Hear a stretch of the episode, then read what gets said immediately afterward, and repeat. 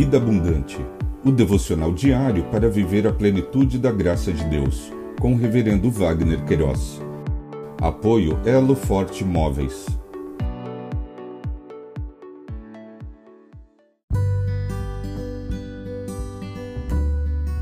Olá! É um privilégio compartilhar a palavra de Deus. O nosso tema hoje é recrutamento e seleção. Como escolher acertadamente? No Evangelho de Lucas, capítulo 6, versos 12 e 13, lemos: Naqueles dias Jesus se retirou para o monte, a fim de orar, e passou a noite orando a Deus. E quando amanheceu, chamou a si os seus discípulos e escolheu doze dentre eles, aos quais deu também o nome de apóstolos.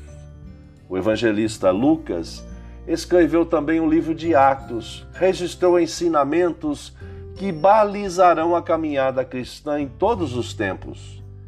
Na vida, em seu dia a dia, os afazeres são muitos e envolvem a tomada de decisão e escolhas, mas nem sempre paramos para uma reflexão, para compreender esse processo aparentemente corriqueiro mas com possíveis consequências dissaborosas.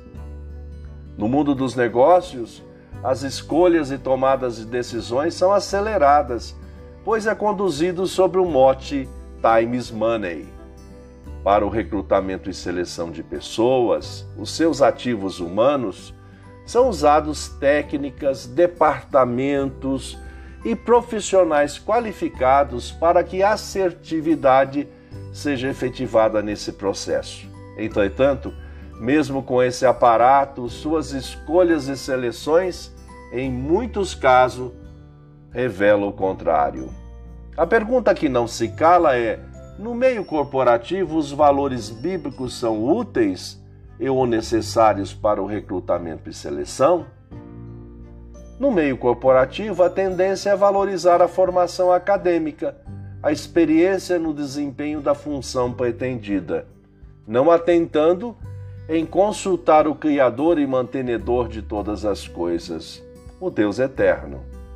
O evangelista Lucas registrou que Jesus, o Deus encarnado, investiu horas em oração ao Deus Pai antes de escolher o seu colégio apostólico.